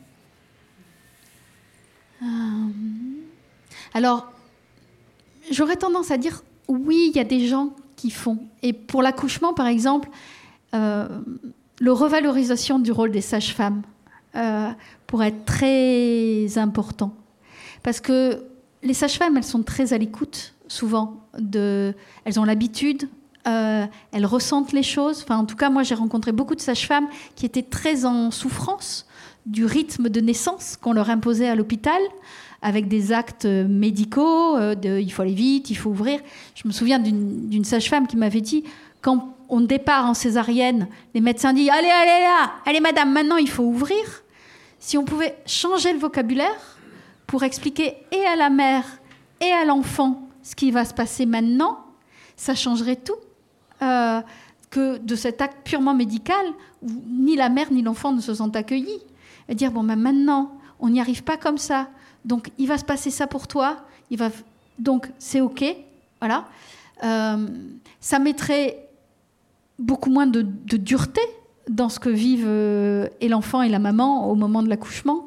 Donc ça dépend des médecins. Et je, garde confiance dans le fait que euh, petit à petit, euh, avec l'arrivée des maisons de naissance en France, alors on est très frileux par rapport à d'autres pays là-dessus, l'arrivée euh, des doulas, euh, le fait que dans d'autres pays comme en Hollande, il y a une profession qui est reconnue, remboursée pour la sécurité sociale, qui est une accompagnante postnatale pour les mamans, pour les aider à accueillir l'enfant, à récupérer, à créer le lien. Tout ça est ténu, mais tout ça existe en filigrane. Et il y a euh, par exemple, le responsable périnatalité à Santé publique France, qui est l'organisme de santé publique qui travaille avec le ministère de la Santé, est un monsieur qui est aussi enseignant de méditation pleine conscience. Et lui, la vision, il l'a. Il, est confronté au mammouth du changement de système, mais il œuvre pour. Mais les choses bougent en tout cas. Ça bouge doucement. Les femmes elles-mêmes demandent. Hein. Mais ça, oui, parce qu'on n'a pas cette culture-là. Mais, euh, mais oui, je garde confiance dans le fait et, continuons à militer aussi pour que euh, il y ait plus de conscience dans la manière dont on, fait ne serait-ce qu'un geste thérapeutique. Quoi. Vous savez ce qu'on va faire maintenant? On va appeler, on va pas accoucher, hein, je vous rassure, on va appeler Jean. On va appeler Jean, qui est le porteur du micro, pour vous donner la parole, parce que j'imagine qu'il y a plein de choses à dire. Peut-être même des témoignages, ça pourrait être très très sympa et très très bienvenu. Qui veut prendre la parole? Bonsoir. Bonsoir. Bonsoir. Euh, quand vous parliez de fausse couche, et comme quoi c'était peut-être pas le moment, euh, autant pour les parents d'accueillir cet enfant ou pour l'âme de venir se réincarner, je, voudrais, je serais curieuse de connaître euh, votre point de vue quand il y a des fausses couches à répétition. Ah, il y, y, a deux choses. Il y a le point de vue de l'enfant? Est-ce que c'est quelque chose que l'âme a à vivre à répétition? Après, il y a le point de vue des, parents et euh, je comprends la douleur. Euh, j'en ai rencontré euh, et c'est beaucoup d'incompréhension. Et là-dessus, je serais, ben, je serais, c'est difficile à dire, mais il y a deux choses. Je pense que ça vaut le coup de se faire accompagner, c'est-à-dire de. J'ai eu lors du premier livre, Un bébé enfin beaucoup de témoignages de parents qui n'arrivaient pas à avoir d'enfants et qui sont allés à la rencontre des thérapeutes que je cite dans le livre, y compris le médecin indien, pour qui ça n'a pas donné tout de suite un enfant, mais qui ont mis du sens sur ce qu'ils traversaient. Donc l'effet on-off, off-on, euh, sur euh, je veux un enfant, j'y arrive pas, je vais faire ces thérapies, ça va me donner un enfant, c'est pas forcément ce qui s'est passé. Mais sur ce parcours-là, sur leur parcours d'être, euh, ça a mis du sens et ça a beaucoup apaisé ce qu'ils étaient en train de vivre. Et ces témoignages-là, pour moi, étaient aussi beaux que ceux qui m'ont écrit pour me dire, eh ben, on a lu votre livre, on a compris des choses, on a mis en place des choses et, un enfant en est né. Parce que j'en ai eu. Mais donc sur les fausses couches à répétition, je serais tendance à dire peut-être que ça vaut le coup de se faire accompagner euh, pour mettre du sens, même si le sens final, c'est pas que ça va donner lieu à un enfant. Euh, et là-dessus aussi, euh, j'ai pu, j'ai pu être en colère ou j'ai pu entendre des parents très en colère sur la manière dont le corps médical posait des mots sur ce qu'étaient en train de vivre les parents. Avec des, médecins qui disent Oh, ah bah ça va, il n'était pas encore. C'était juste un fœtus, quoi. On va pas y passer la journée, quoi. Ah oui. Et hum, là-dessus, pour le coup, si le corps médical pouvait avoir la conscience dont on parle, pour pouvoir dire que si c'est difficile pour la maman, pour le papa, de vivre ça une fois, plusieurs fois, eh ben, dans leur histoire, c'est important et ça doit être accueilli en tant que tel. Et pas euh, du revers de la main en disant bon, ben, ça va aller, quoi. Donc il y a, peut-être. Euh, c'est ça que ça m'inspire, en fait. J'ai pas de réponse. Euh, ça m'inspire euh, que, en tout cas pour tout le monde, ça demande beaucoup de douceur envers soi-même euh, et, de la manière dont ceux qui sont censés nous accompagner mettent de la douceur aussi dans l'accueil de ce qui se passe. C'est pour rebondir un petit peu par rapport à la question de la jeune femme et la réponse. Puisqu'on parle d'âme qu'on accueille, on oublie peut-être que à certains moments, nous sommes une âme aussi avec un cheminement, comme vous l'avez bien expliqué, et que cette épreuve-là est certainement le fruit, enfin, je dis le fruit, mais euh, ce cheminement qui il doit être compris et qui fait partie des épreuves, malheureusement, même si elles sont difficiles à vivre, mais parce que, comme vous l'avez bien dit tout à l'heure, la disponibilité à la vie, et si, si ce n'est que des fois c'est autre chose, vous l'avez aussi dit tout à l'heure, euh, qu'il faut vivre et mettre en place. Et que malheureusement, peut-être revenir à, par exemple, la femme qui a du mal à avoir un enfant, à, ses propres euh, codes qui sont liés à sa mère, parce que des fois, justement, les choses ne sont pas transmises, surtout quand on remonte des générations. Euh, les mamans ont aussi, nos mères, nos grands-mères, nos arrière-grands-mères, euh, ont vécu à des époques où c'était difficile aussi d'être une femme, d'être une mère, avec les choses. Excusez-moi, j'ai la voix tremblante, je ne sais pas si je suis un petit Donc il y, aura, y aurait finalement un parcours et que peut-être généalogique à prendre en compte. Voilà. Et peut-être que ça aussi, ça peut faire partie d'une réflexion pour comprendre euh, en douceur euh, ce qui est vécu. La mémoire de l'arbre. Aussi, je pense, sur, sur, sur l'infécondité, euh, loin de moi l'idée de donner des conseils, hein, parce que c'est ce que j'ai compris de ce parcours-là, c'est que c'est extrêmement subtil, extrêmement multifactoriel, mmh. et qu'effectivement, moi, je, l'ai fait avec moi, hein, a posteriori, mais j'avais une lignée de femmes qui, une fois, qui étaient extrêmement libres, extrêmement avec des métiers, des, mondes à elles, et qui s'étaient mariées, qui avaient arrêté de travailler, qui avaient fait des enfants et qui s'étaient étiolées. Donc j'avais dans ma propre mémoire généalogique la vision qu'une mère, quand on devenait mère, on, arrêtait de vivre pour soi en fait. Et, et ça me faisait pas kiffer grave quoi. Hein. Euh, j'ai aussi, à force, euh, par d'autres circonstances, euh, retrouver la mémoire d'agressions subies enfant. Donc forcément, pour moi, accueillir quelque chose dans un endroit qui avait été blessé à ce point-là était extrêmement compliqué. Donc il m'a fallu des années pour retrouver ces mémoires-là.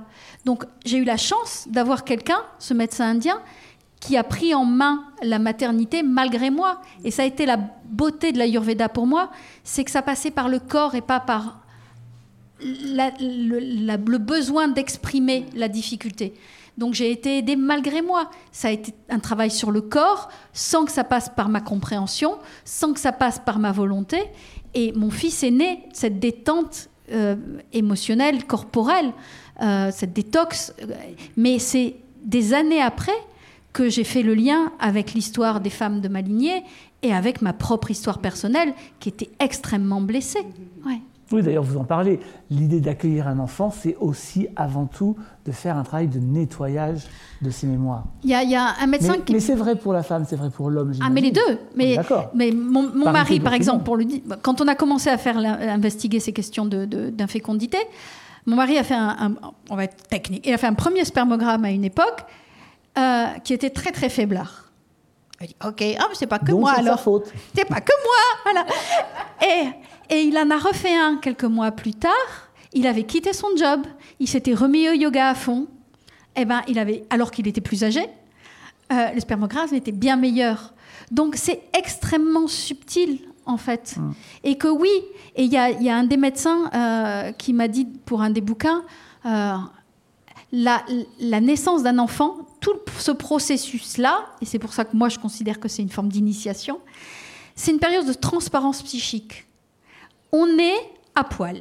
C'est-à-dire que toutes les casseroles, tous les machins qu'on tenait gentiment euh, sous le tapis, qu'on contrôlait à peu près, quand on vit ça, eh ben ça ressort. Donc on est à vif, donc les mémoires de ce qu'on a vécu enfant reviennent, donc on commence à avoir des réflexions et des, trucs avec son conjoint, et ça vaut aussi pour le conjoint, hein, parce que c'est perméable. On est en état de transparence psychique. Donc tout remonte. Et la bonne nouvelle, c'est que si on, on le voit et que on a la chance de pouvoir être accompagné ou de le faire par soi-même, de faire le boulot, de, voir les casseroles, de les enlever, de voir comment.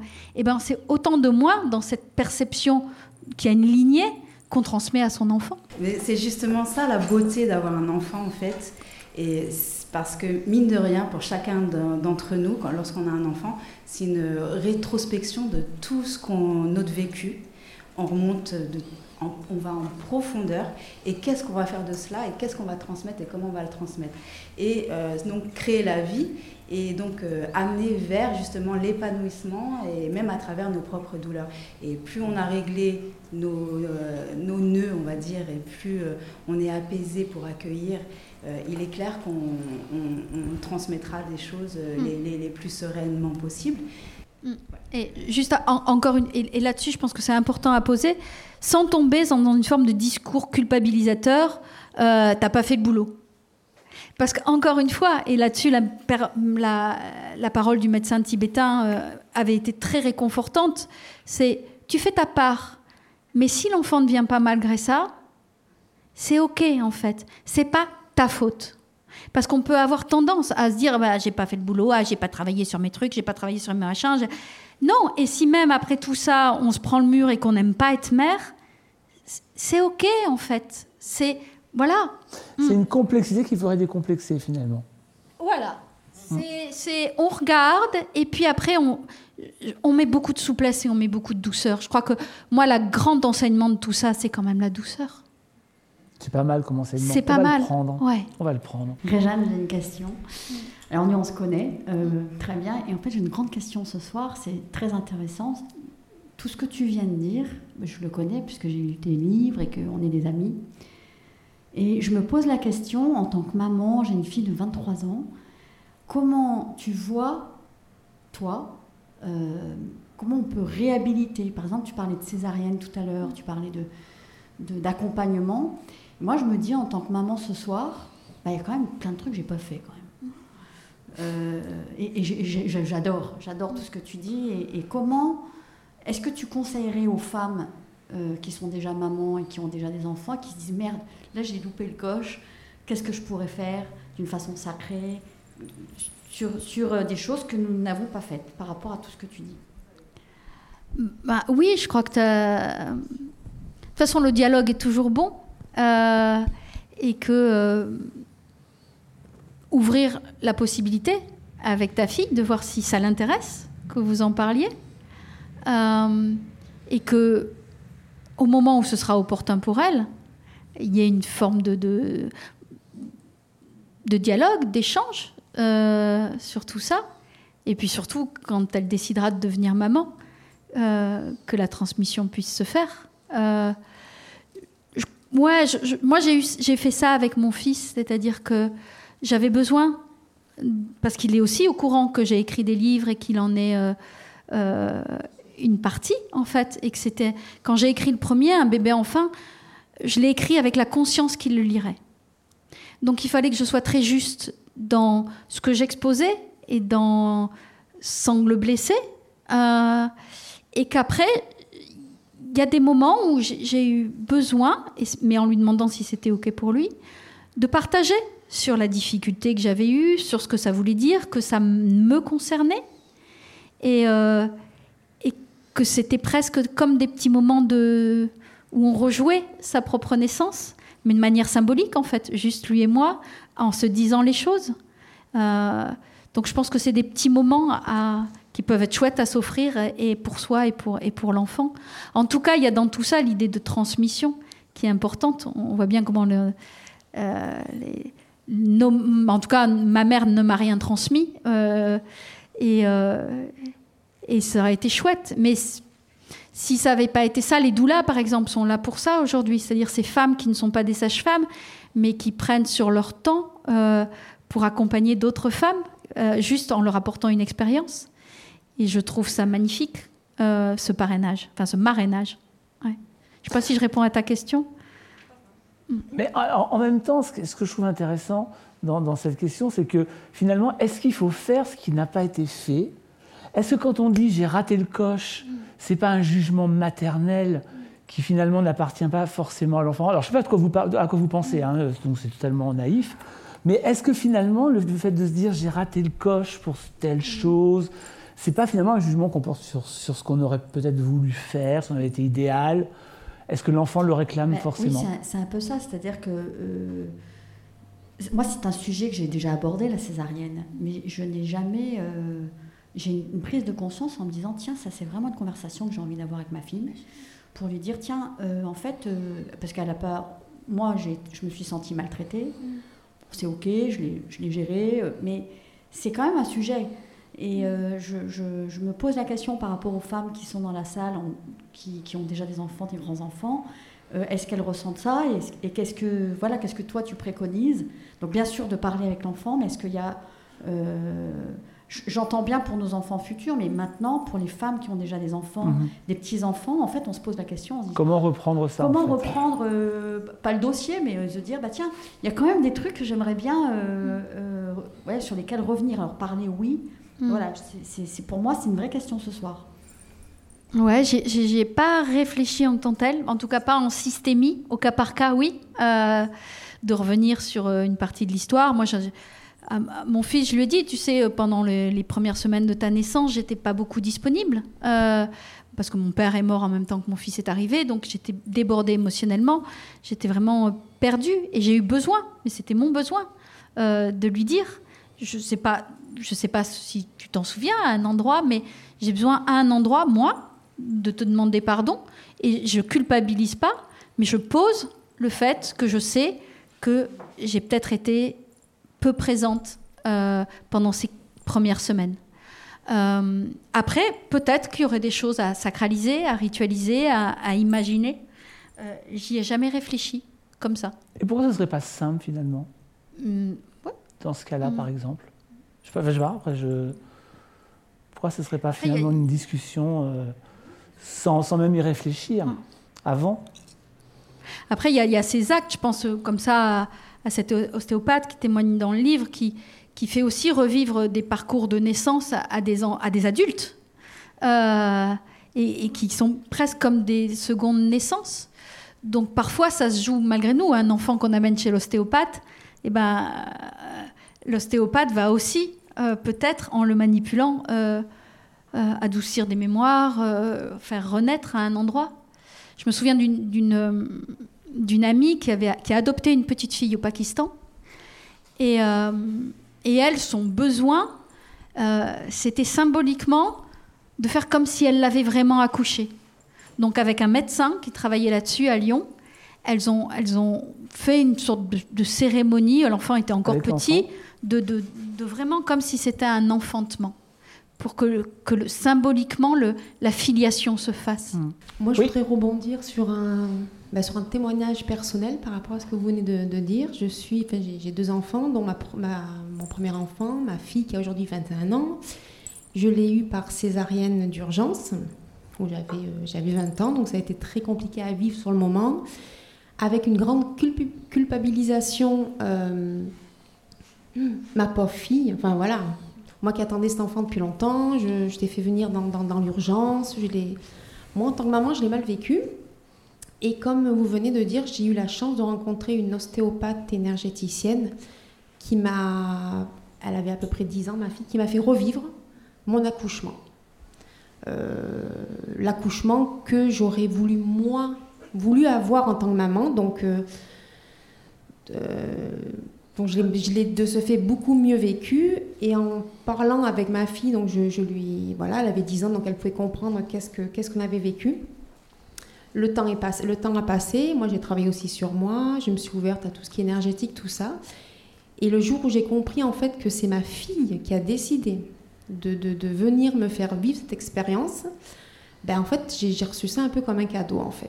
Je me suis dit, waouh, pétard, ce petit bout de chou en fait, euh, ben, en fait je, je ne sais pas pourquoi, mais elle, elle, elle m'a choisi à, elle m'a choisi à la faire vivre. À, me, à me faire vivre en fait c'est ce, ce moment que bah, que je que j'avais pas envie moi concrètement hein. c'est pas comme ça que je voyais euh, l'accouchement. Et je me suis fait la réflexion mais euh, finalement c'est elle qui a décidé de vivre de, de, venir au monde de cette manière là et moi en tant que maman en tant qu'adulte j'ai pris la décision toute seule de lui faire vivre à notre accouchement et en fait ça me donc c'est ok, hein. je suis ok avec ça aujourd'hui, mais je me dis finalement, euh, est-ce que c'était la bonne décision de- de revivre en fait un accouchement dit normal? Est-ce que c'est pas juste un plaisir pour moi personnel en tant que maman? Est-ce que ma fille, dans son côté énergétique, elle a vécu ça différemment? Bon, c'est encore une question qui, qui, est latente dans ma tête, mais qui me qui m'embête pas du tout. Je partage beaucoup avec ma fille sur ce sujet-là. Et elle, elle est, euh, bon ben voilà, euh, ok ou pas ok, euh, ça lui pose pas de problème. Mais voilà, la, question que la dame a, a parlé sur la césarienne, j'ai eu envie de partager juste ce moment avec vous. Alors c'est pas une question, mais c'est voilà, c'est moi une interrogation que j'ai eue, des, moments de vie que j'ai vécu aussi, et qui fait qu'est-ce qui est juste, qu'est-ce qui est pas juste concrètement, euh, voilà. Par rapport au cadre que vous avez défini de la venue de l'enfant, quelle est votre position par rapport à l'avortement? Hmm.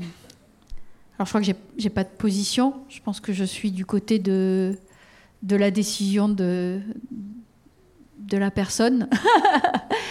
euh, dans une perspective dite spirituelle, euh, euh, là-dessus, même les médecins ont parfois ce discours, c'est de dire bon ben, ça a été décidé à un endroit et que euh, c'était ce qu'il y avait à vivre, et pour le couple et pour l'enfant, et que c'est que les conditions ont changé, et que peut-être, comme le disait le professeur Relier, c'était ça qu'il fallait vivre pour la petite âme, c'est-à-dire, ah ben tu fais qu'un bout du parcours, quoi. Et, euh, et tu retournes un peu d'où tu viens, et puis tu reviendras avec cela ou avec d'autres à un autre moment ou pas. Donc, dans une perspective spirituelle, ça, en fait, ça, amène un mot dont on parlait tout à l'heure, à beaucoup de lâcher prise. Il euh, n'y a rien qui est... Il a pas... Est-ce que c'est jugeable Est-ce que c'est bien Est-ce que c'est pas bien C'est comme ça, quoi. Ouais. C'est comme ça. Donc moi, j'ai pas de position, en tout cas. Euh, après, l'éthique, et ce qu'on en fait, c'est chacun, chacun son, son truc, quoi. Ouais. Chacun son truc. Hum. Moi, j'ai failli devoir. Enfin, les médecins m'ont dit au septième mois qu'il était possible que j'ai avorté de cet enfant. Parce au septième mois? Ouais. L'histoire, c'est que euh, à la dernière échographie, euh, mon fils tirait la langue dans le ventre. Et ça peut être un signe de trisomie. Et qu'est-ce qu'on vit quand on vous dit, vous l'avez, attendu sept ans, vous l'avez porté sept mois, et là c'est fini Eh bien, c'est pas simple. Euh, surtout qu'il aurait fallu. Euh, ouais, enfin bref. Et. Euh, mais j'aurais pas été capable à l'époque d'accueillir un enfant trisomique. C'était mon premier enfant, je n'étais pas une mère née J'étais pas maternante, j'étais pas dans l'accueil, c'était impossible pour moi. Donc je l'aurais fait s'il avait fallu. Euh, parce que je n'avais pas d'autre choix, en fait. Il s'est trouvé que j'ai eu 3-4 jours à attendre l'échographie de contrôle. Et, euh, et j'ai prié. Je m'en suis remis très très fort. Euh, je me suis souvenu qu'Ama, quand on s'était rencontrés avant la naissance, avant la, conception de mon fils, m'avait donné un bonbon et des cendres.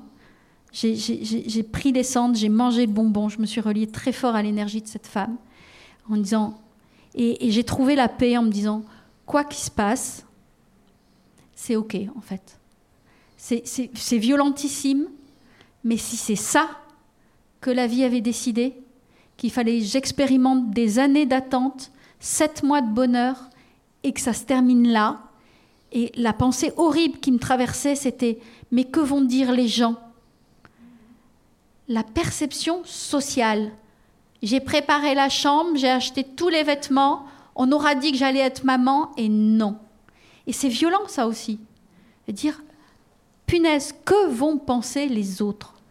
On s'en fiche en fait. Ouais c'est de soi à soi, de soi à l'enfant. Et je pense qu'il faut surtout euh, écouter ça, faire ce qui est bon pour soi, enfin ce qui est même pas bon, c'est comme ça. Et peut-être après, avec euh, des gens compétents, poser des rituels de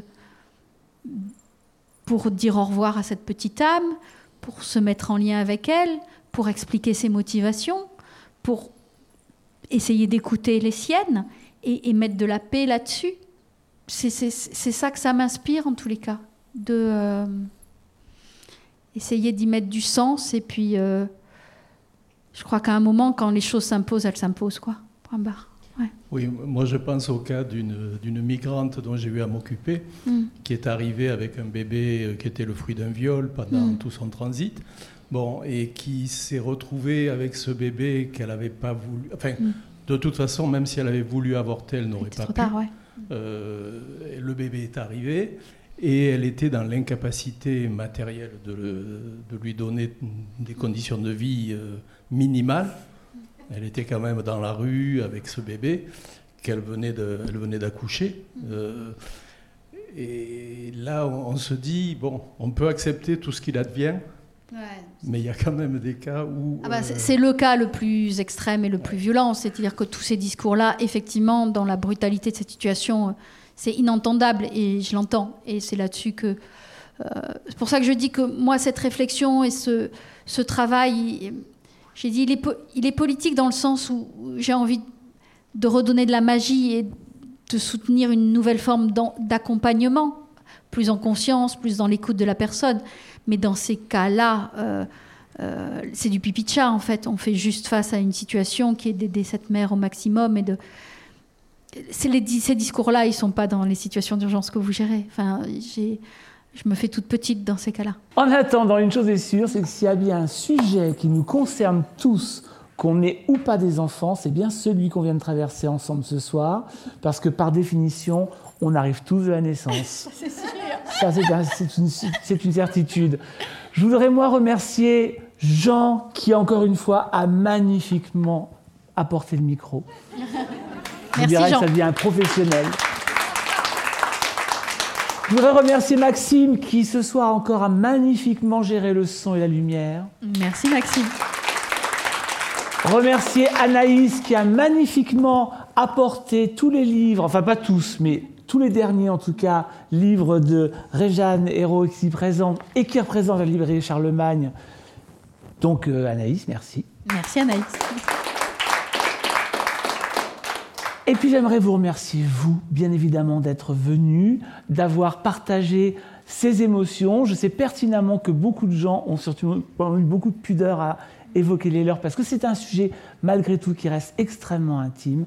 Et bien évidemment, pour terminer, remercier Réjeanne Merci à toi. Merci à vous. d'être venu nous voir pour nous présenter ce livre, donc La vie avant la vie, Merci, Merci infiniment. beaucoup encore d'être venu. Bonne soirée.